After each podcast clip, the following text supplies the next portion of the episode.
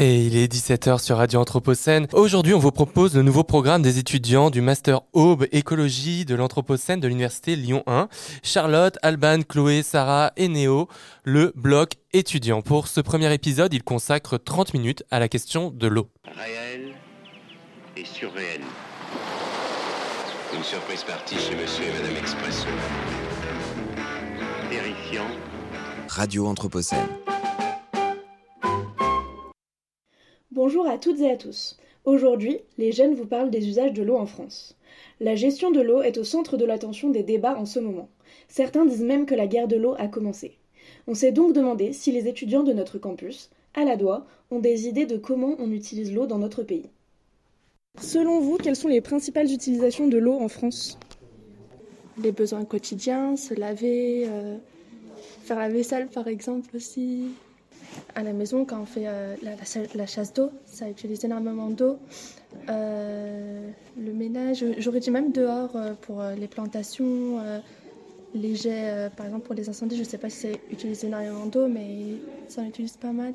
Bah, je pense que c'est plus des utilisations quotidiennes bah, qu'on utilise bah, chez nous pour, bah, par exemple, le lave-vaisselle, la machine à laver ou même les douches. Je pense pas que ce soit les ménages. Je pense que c'est les, tout ce qui est l'industrie. Je sais que par exemple la viande ça prend énormément d'eau. Genre beaucoup, beaucoup, beaucoup. Après, euh, après non, je, sais pas. Euh, personnellement, c'est à des fins plutôt hygiéniques peut-être et agroalimentaires. Euh, je sais pas du tout, je dirais ouais, agroalimentaire, peut-être ouais, hygiène, tout ça. Mais je pense qu'il y a plein de trucs qu'on sait pas, tu vois, genre sur la conception dans les usines et tout. Mais je sais pas, je sais pas trop. En vrai, je me rends pas compte. Euh, je pense que la première, ça doit être euh, l'agriculture et l'élevage. Et euh, ensuite, je dirais bah, tout ce qui est entreprise, tout ça. voilà. Et après, l'utilisation bah, personnelle de chaque habitant. Ah, moi, j'aurais l'utilisation personnelle de chaque habitant en deuxième plutôt. Ah ouais? Ouais. C'est des, des, entreprises, je pense.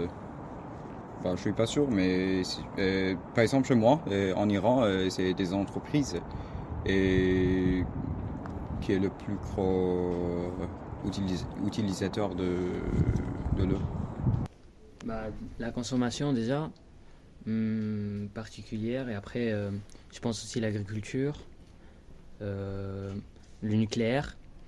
Hum, qu'est-ce qu'il y a encore?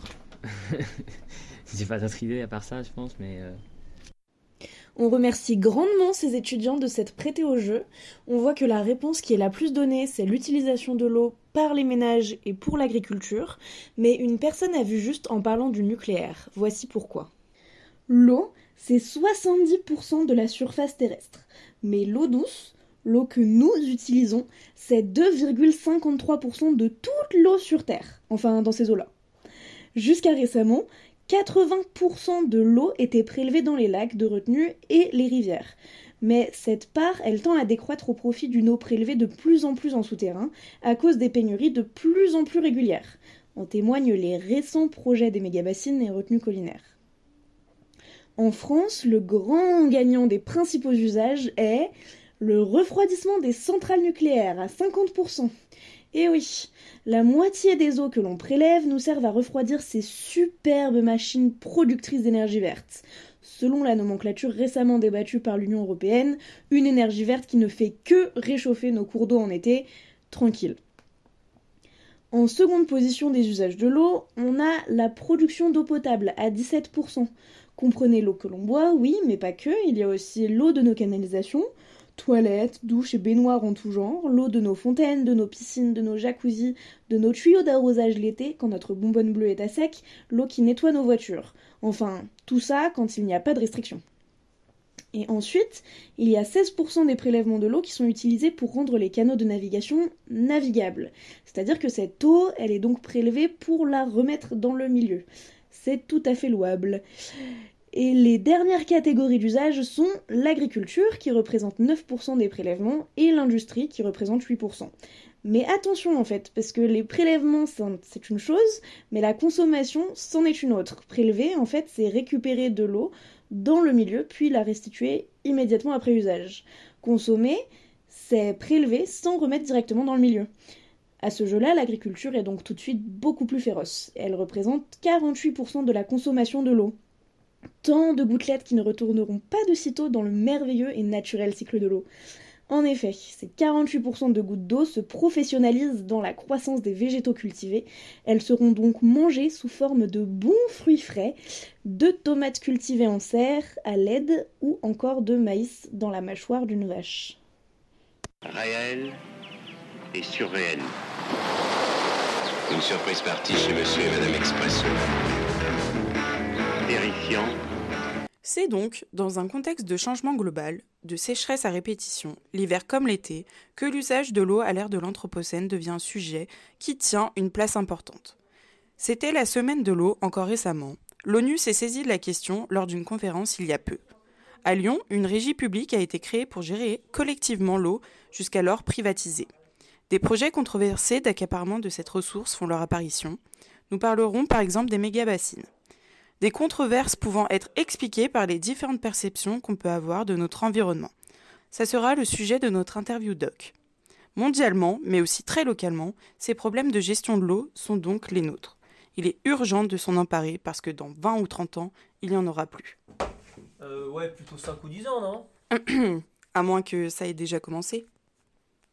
Le doux bruit de l'eau qui coule tranquillement le long de grands arbres majestueux, nous permettant de nous baigner à l'ombre, le tout dans une rivière limpide, sans obstacle et avec un courant modéré. Idyllique, non. Oui, mais est-ce que ce que je viens de vous décrire dépend une rivière en bonne santé, ou est-ce que c'est l'image que l'on se fait de la rivière idéale? Bonne question. Notre perception humaine de ce qui nous entoure est hyper diverse. Elle peut dépendre du contexte social, économique, culturel, de notre identité propre, de notre histoire. Pourtant, c'est bien elle qui mène la grande danse de la gestion de nos environnements, ce qui peut vite devenir contraignant puisqu'il n'y a pas vraiment de conformité. C'est toute la recherche de notre invitée du jour, Emeline Combi, maîtresse de conférence à Lyon 2, dont une partie des recherches se concentre sur la perception que nous avons justement de nos environnements, et notamment des rivières et zones humides, représentant une part importante de la ressource en eau. Bonjour Emeline Combi. Bonjour. Alors tout d'abord, euh, quelle est la perception d'un cours d'eau en bonne santé pour un Français moyen? C'est-à-dire, quelle est la perception générale en France d'un cours d'eau en bonne santé? Euh, alors c'est une question complexe euh, parce que déjà ça dépend de qu'est-ce qu'un Français moyen. Donc on va parler, on va dire, de généralité. tout d'abord, ce qu'on peut noter, c'est que on a une concordance en termes de préférence esthétique. En effet, euh, les Français et Françaises ont tendance à valoriser des rivières dites entretenues. C'est-à-dire que euh, si on, présente des photographies de paysages avec euh, des, paysages riverains denses, avec de nombreuses feuilles, de nombreux arbres, des broussailles, ces paysages-là pardon, ont tendance à être dépréciés. Donc globalement, le premier message, c'est que on a une appétence pour les paysages entretenus avec un accès facile, euh, tant visuel que pédestre, à la rivière. Ensuite, euh, il y a euh, des, normes paysagères partagées par différents, différents groupes sociaux, notamment un goût pour certaines formes fluviales, et je pense notamment aux méandres, donc ces rivières un peu sinueuses telles qu'elles pouvaient être décrites dans l'introduction. Là aussi, ont tendance à être survalorisées ce qui pose une question puisque euh, toute rivière, d'un point de vue naturel, ne peut pas être méandreuse en fait. Euh, c'est-à-dire que euh, les méandres sont liés à notamment des régimes hydrologiques singuliers. or, on note un goût très fort pour les méandres. Autre élément, et je pense notamment aux travaux d'Yves-François Lelay, on a tendance à déprécier euh, certains corps dans les rivières. C'est-à-dire qu'en France, euh, les personnes ont tendance à déprécier la présence de bois en rivière, euh, ce qui est lié au contexte culturel, puisque ça a été, il a très bien montré que, par exemple, en Allemagne ou en Suède, on aurait un rapport différent. Donc, par exemple, en France, les bois morts sont vus comme des déchets. Qui nuisent à la qualité de la rivière, ce qui ne serait pas du tout le cas dans d'autres pays. Donc ça, c'est important, c'est-à-dire que notre contexte culturel, les médias auxquels on est exposé, euh, les références culturelles ont tendance aussi à nous donner euh, un paysage de rivière euh, idéal. Ce qui est aussi important, c'est qu'on pourrait se dire que résultat, on, vit dans un monde du faux, c'est-à-dire avec une déconnexion entre écologie et perception représentation. Or, dans certains cas, les perceptions sont concordantes avec la qualité des milieux. Et je pense notamment aux travaux de Marie-Lise Cotet qui avait très bien montré que, par exemple, les personnes arrivent à percevoir l'eutrophisation, c'est-à-dire une mauvaise qualité des milieux, liée notamment à une, présence forte de, certains végétaux du fait d'une dégradation de la qualité des écosystèmes. Ce qui est important par rapport à ça, c'est que certaines de nos perceptions nous permettent d'appréhender la bonne qualité des milieux, par exemple l'eutrophisation qui peut poser problème, alors qu'on a certains préjugés, certains clichés qui, au contraire, eux, vont à l'encontre de ce qu'est une bonne qualité des milieux. Et cette présentation très succincte permet de montrer que dans certains cas, nos représentations et nos perceptions vont nous emmener vers une amélioration de la qualité des milieux. Alors que dans notre cas, il va falloir lutter contre des stéréotypes pour essayer de penser comme une rivière et pas juste comme des humains et des humaines qui utilisent la rivière. Et du coup, est-ce que on peut dire que ces représentations ont un impact sur la manière générale dont on gère le milieu? Oui, bien sûr, parce que ça joue à différents, à différents niveaux. D'abord, il y a les représentations des personnes qui gèrent la rivière en elle-même. Donc, il y a la question de comment éduquer les praticiens et praticiennes aux attentes de la rivière, entre guillemets. C'est-à-dire ne pas juste penser par des modèles préconçus, mais se demander comment le milieu fonctionne. Donc il y a cette question de comment améliorer euh, l'éducation à l'environnement euh, du côté euh, des, des, praticiens, praticiennes, des gestionnaires. Et là, on note des, des très fortes évolutions hein, sur les 20 dernières années. Notamment, bah, parmi les questions fortes, c'est comment penser la rivière comme un, milieu qui doit vivre, donc qui doit bouger. Donc, est-ce qu'on peut penser des milieux moins endigués pour repenser la connectivité latérale?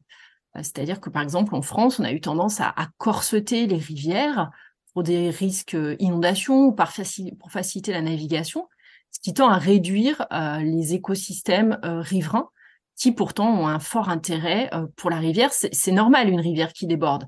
Alors bien sûr ça devient un problème quand il y a des gens qui habitent à côté, mais voilà, il y a toutes ces questions-là d'espace de liberté de la rivière qui ont été très bien formalisées dans le milieu scientifique et auxquelles bah, les, les, gestionnaires sont de plus en plus formés, ce qui va demander des arbitrages forts entre les milieux. En plus de cette question de représentation des, gestionnaires, il y a aussi euh, toute la question euh, des, pressions, entre guillemets, auxquelles ces personnes vont être soumises, euh, pressions qu'elles soient politiques ou citoyennes. En effet, ben, certaines personnes détenant des mandats politiques ont encore une vision sécuritaire hein, de la rivière pour des questions là aussi de responsabilité. Ben, en effet, si un maire construit, laisse construire en zone inondable, euh, bien évidemment qu'il peut euh, se retrouver euh, devant des tribunaux. Hein. On a eu le cas lors des inondations liées à, à Xintia, hein, où des maires se sont retrouvés devant des tribunaux pour justifier pourquoi des inondations s'étaient produites alors qu'il y avait une urbanisation qui n'aurait pas eu lieu d'être. Donc il y a aussi cette comment dire cette question de former les politiques qui décide à, à, ces questions de qualité des écosystèmes. Et il y a des initiatives, hein, je pense notamment euh, aux, à des scientifiques, euh, membres du Haut Conseil pour le climat, qui ont euh, essayé de former euh, des députés aux questions climatiques. Donc voilà, il y a des initiatives faites dans ce sens-là, c'est-à-dire qu'il faut là aussi communiquer auprès de politiques qui n'ont pas forcément de, de formation en environnement sur qu'est-ce que gérer correctement une rivière. Et c'est d'autant plus important qu'on est dans un contexte de GEMAPI où euh, toute une partie des décisions sont prises à l'échelle locale. Euh, et donc, il faut arriver à communiquer vis-à-vis de cette sphère. Puis enfin, il y a les attentes des citoyens, des citoyennes, euh, qui sont parfois fortes, notamment je pense à des questions de quantité d'eau, de qualité d'eau, mais aussi avec des responsabilités qui sont parfois méconnues. Euh, par exemple, euh, des propriétaires riverains euh, de certaines rivières, donc non navigables et non flottables, qui sont propriétaires du lit du cours d'eau jusqu'à à, son milieu. Et certaines personnes n'ont même pas forcément connaissance qu'elles et ils sont responsables de l'entretien des berges, par exemple. Et là aussi, ça pose des questions de responsabilité, mais aussi de multiplication des acteurs et actrices qui ont un pouvoir sur l'eau, sans parfois même en avoir conscience. Donc il y a aussi comment toucher ces acteurs-là, et souvent, il y a des, euh, des, travaux très intéressants menés localement par des syndicats mixtes, des syndicats de rivières, où justement les gestionnaires vont essayer de montrer les responsabilités, d'aider ces propriétaires riverains à essayer de maintenir des écosystèmes, on va dire, fonctionnels. Un des enjeux, par exemple, ça peut être des prises d'eau trop importantes, des constructions de seuils, bref, des aménagements individuels, mais avec fort impact sur la qualité des milieux. Et du coup, dans, ce que, dans ce que vous dites sur la formation des élus, par exemple, ou la communication auprès des personnes, est-ce qu'il s'agit de faire évoluer les perceptions? Et si oui, comment est-ce que c'est fait est-ce que c'est possible? Oui, ça c'est une question qu'on nous pose souvent en tant que chercheurs et chercheuses en sciences sociales, c'est comment euh, faire accepter aux gens le, changement. Alors ça c'est, euh, je dirais que c'est pas forcément très simple pour plusieurs raisons. Euh, la première raison, c'est que en psychologie sociale et environnementale, il a été montré que nos représentations sont liées à toute une série de conceptions et d'apprentissages notamment liées euh, à l'école, aux médias et à toute une série en fait euh, de messages qu'on reçoit depuis notre plus tendre enfance qui euh, formeraient ce qu'on appelle le noyau social des représentations, c'est-à-dire finalement notre base cognitive, qui notre base qui nous permet de comprendre ce qui nous entoure. Or, cette base, elle se doit d'être relativement solide parce que c'est toute une série de certitudes que nous avons et il est très difficile de la faire évoluer. Toutefois, euh, cette base, en fait, elle est liée notamment à l'école, à la sociabilisation, aux médias, donc elle a tendance à évoluer d'une génération à l'autre. Donc c'est, ce n'est pas parce qu'une certaine génération a un noyau central qu'une génération, par exemple, plus jeune aurait la même. Donc là, il, peut y avoir des évolutions. Donc ce noyau central, il est très difficile à faire évoluer. Et qu'est-ce qu'on trouve aujourd'hui dans le noyau central? Bah, La certitude chez toute une série de personnes, par exemple, que les, sécheresses sont uniquement conjoncturelles et non structurelles alors que je pense que voilà, il va falloir évoluer de paradigme en considérant que bah, le manque d'eau euh, est une question euh, qui va devenir entre guillemets permanente. Euh, qu'est-ce qu'on trouve également là-dedans, c'est que l'eau est en bonne santé si elle est claire, limpide, oubliant les questions de micropolluants, de pollution invisible et ainsi de suite. Bref, on a toute une série de certitudes euh, qui sont difficiles à faire évoluer, mais d'une génération à l'autre, euh, ça, ça, évolue, bah, notamment parce que les générations contemporaines, enfin je pense aux, jeunes personnes qui ont voilà 20 ans aujourd'hui, bah, les sécheresses, les incendies, c'est leur quotidien. Euh, contrairement à des personnes plus âgées qui peuvent considérer que ah mais il y en a déjà eu une il y a 40 ans, mais vous voyez, on n'a pas eu pendant 20 ans, donc tout va bien. Donc voilà, donc par rapport à ça, très difficile de faire évoluer le noyau central, mais euh, les générations, à mon avis, euh, les plus jeunes n'ont pas le même noyau central que des personnes euh, un peu plus âgées. Et ensuite, en psychologie sociale et environnementale, en plus de ce noyau central des représentations, il y a ce qu'on appelle les éléments périphériques. Et ces éléments périphériques, eux, peuvent très facilement évoluer, y compris chez des personnes qui pourraient être un petit peu plus résistantes d'un point de vue de leur noyau central. Qu'est-ce qui va jouer un rôle dans ces éléments périphériques? C'est votre expérience individuelle. Je m'explique. Euh, par exemple, vous êtes propriétaire euh, d'un terrain et puis vous avez un puits sur le terrain et vous vous rendez compte que euh, depuis cinq ans, le niveau du puits diminue. Même si vous êtes baigné dans des messages médiatiques qui vous laissent penser que la sécheresse finalement ne serait que conjoncturelle, vous voyez bien par votre expérience qu'il se passe autre chose. Et cette expérience, elle joue un rôle déterminant parce qu'en fait, elle va vous montrer toutes les traces du changement.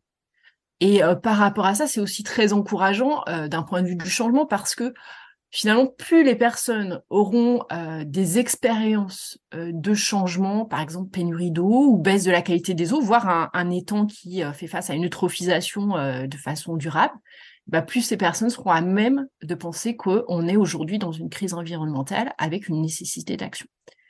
Donc voilà, il y a deux niveaux. Il y a la question de comment changer euh, les messages euh, quotidiens pour faire passer euh, la question de l'urgence climatique, de la situation dans laquelle nous sommes toutes et tous, qui doit faire évoluer notre noyau central. Et puis, de toute façon, je pense que les situations que nous connaissons aujourd'hui nous amènent tous et toutes à faire l'expérience du changement et donc d'une adaptation nécessaire. Eh bien, merci beaucoup, Emeline Combi, d'avoir répondu à nos questions.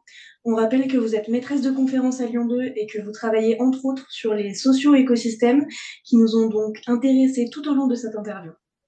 Merci. Merci beaucoup à vous et à bientôt. À bientôt. On voit donc bien au travers de cet entretien que les représentations des cours d'eau et des zones humides ont un fort impact sur leur gestion. Et une vision utilitariste de cette ressource peut amener à des projets d'exploitation absurdes et totalement déconnectés des enjeux actuels. C'est ce qu'on va voir dans la troisième partie de l'émission avec euh, un entretien reporter. Allez, à toi Charlotte. Réel et surréel. Une surprise partie chez Monsieur et Madame Expresso. Terrifiant. Et pour terminer cette émission spéciale Usage de l'eau à l'ère de l'Anthropocène, nous avons été à la rencontre de la Confédération paysanne dans les Deux-Sèvres à l'occasion d'un week-end de mobilisation contre les méga-bassines. Les méga-bassines sont des énormes trous imperméables de 8 à 18 hectares, ce qui représente 64 à 144 piscines olympiques. D'une profondeur de 8 à 10 mètres, elles ont pour but de faire des réserves d'eau pour l'été en pompant les nappes phréatiques l'hiver. Elles sont dénoncées par les défenseurs et défenseuses de l'environnement, ainsi que par les petits et petites paysannes. Mais elles sont soutenues par le gouvernement et les gros managers agricoles.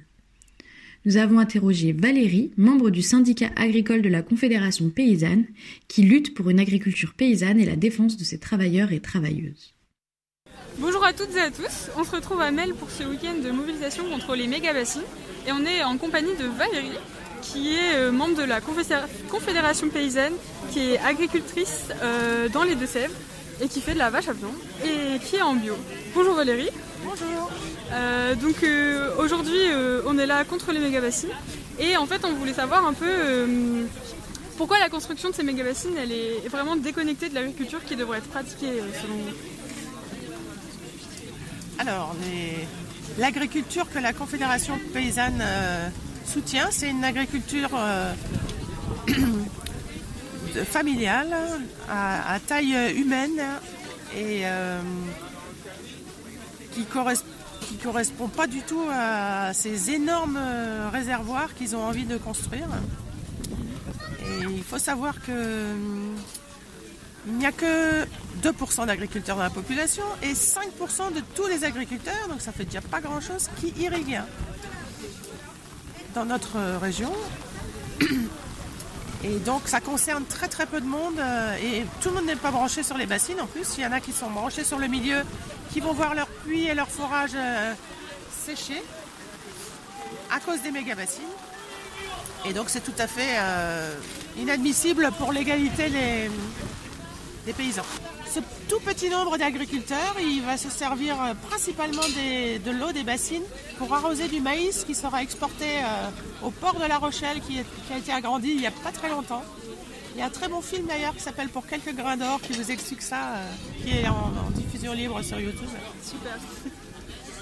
Voilà, qui vous explique l'affaire. Donc c'est pas du tout pour. enfin, il y a une petite partie qui sert de prétexte où il il nous faut croire que c'est pour l'autonomie alimentaire des fermes, mais ce n'est pas vrai du tout. Hein. Moi, je peux vous dire que moi, j'ai une ferme autonome. Je produis tout ce que mes animaux mangent et je n'arrose rien. Ah Donc voilà. C'est possible. C'est possible. Euh, et donc du coup, si vous devriez prendre des décisions euh, pour la gestion de l'eau et plus particulièrement pour la gestion de l'eau dans le cadre de l'agriculture, quelles seraient les solutions Quelles peuvent être les solutions? Et donc, euh, bah, dans un premier temps, il faudrait mettre vraiment tous les acteurs autour de la table. Donc, euh, la totalité des paysans. Et puis les, associations environnementales également, les consommateurs d'eau, etc. Et puis, il semblerait que une, des, une, des, pistes les plus intéressantes pour que, ce soit plus, que ce soit acceptable, ce serait un plafonnement maximum du volume d'eau par exploitation. Ça permettrait à davantage d'agriculteurs de profiter de, de ces ouvrages si on décide qu'ils sont nécessaires et qu'ils sont réalisables. Mais les dernières études du BRGM, là, les dernières explications euh, de leurs études montrent que, vu le changement climatique, euh, les bassines ne seraient pas remplies euh, très souvent, manque d'eau. Donc ça vaut vraiment pas la peine de les construire, ça coûte très très cher. Et est-ce qu'il y a même peut-être des solutions déjà en fait écologiques du fait de laisser les milieux naturels comme ils le sont euh ah ben, Le milieu naturel il se débrouille très bien depuis longtemps euh, tout seul. Mais euh, l'homme est arrivé pour le modifier et, faire qu'il ne tourne plus très bien. Donc si vous regardez dans la plaine là où on était hier, on voyait de très loin la bassine. Mhm.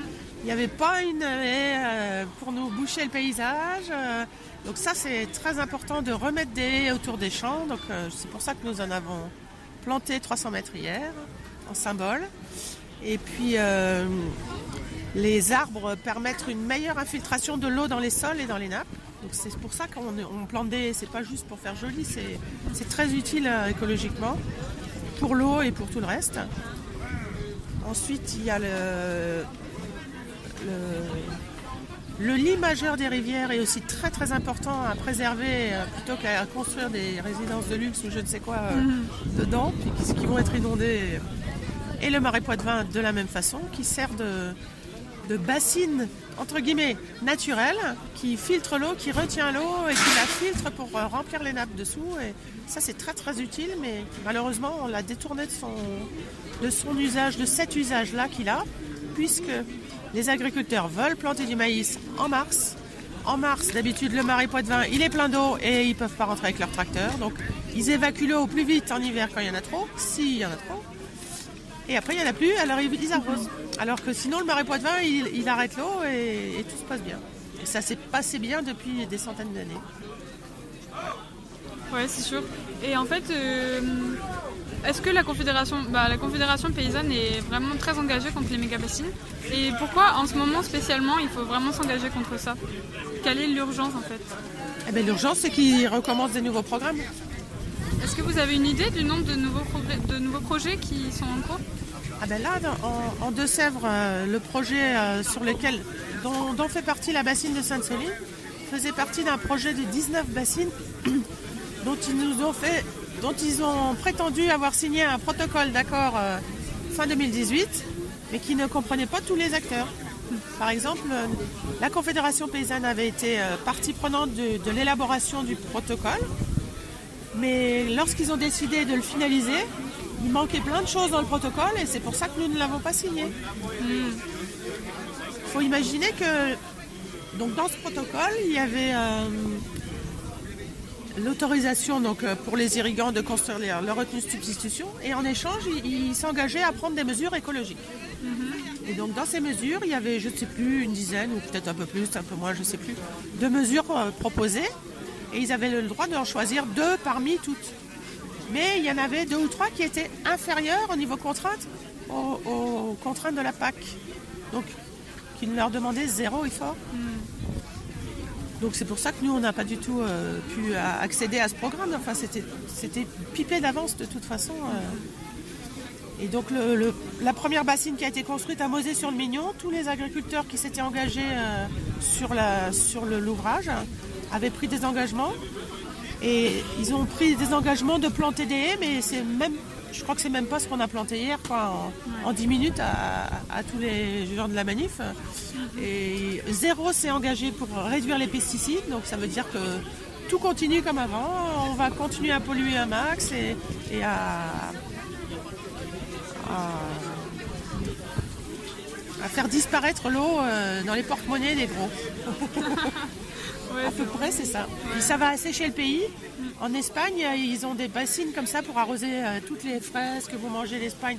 N'achetez plus ça. hein. Tous les légumes, euh, même dans le parc national de Doñana, il n'y a plus que des serres et ils ont volé l'eau comme ça et ça devient désertique.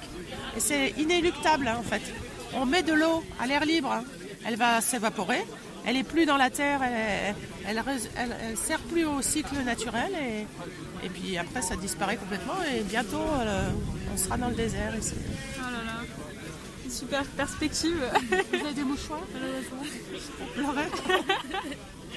Et euh, est-ce que vous, euh, la Confédération paysanne, vous voudriez faire passer un petit mot aux personnes qui vont nous écouter sur, euh, je sais pas, par exemple l'importance de se mobiliser ou des choses comme ça Eh bien, nous avons toujours besoin de soutien, bien sûr, d'un maximum de soutien. Et il y a des confédérations paysannes dans tous les départements. Et il y a aussi euh, pour les non-agriculteurs, parce qu'il faut être agriculteur pour faire partie de notre syndicat. Et pour les non-agriculteurs, il y a les amis de la Confédération paysanne. Et donc, euh, vous êtes tous les bienvenus euh, aux amis de la Conf. on a toujours besoin. Là, tu vois, le, le stand, euh, c'est les amis de la Conf qui le tiennent. Eh ben, merci beaucoup pour votre temps. C'est fini, et prenez ça alors. Et merci beaucoup. on n'a plus d'eau. Ça sèche les eaux. C'est vrai, on n'a plus d'eau. Et puis des fois Ils te volent pas depuis 200 pas, on n'a plus d'ivres sèches, les bonnes, c'est vrai, on n'a plus d'eau On remercie encore Valérie de la Confédération paysanne des Deux-Sèvres d'avoir répondu à nos questions.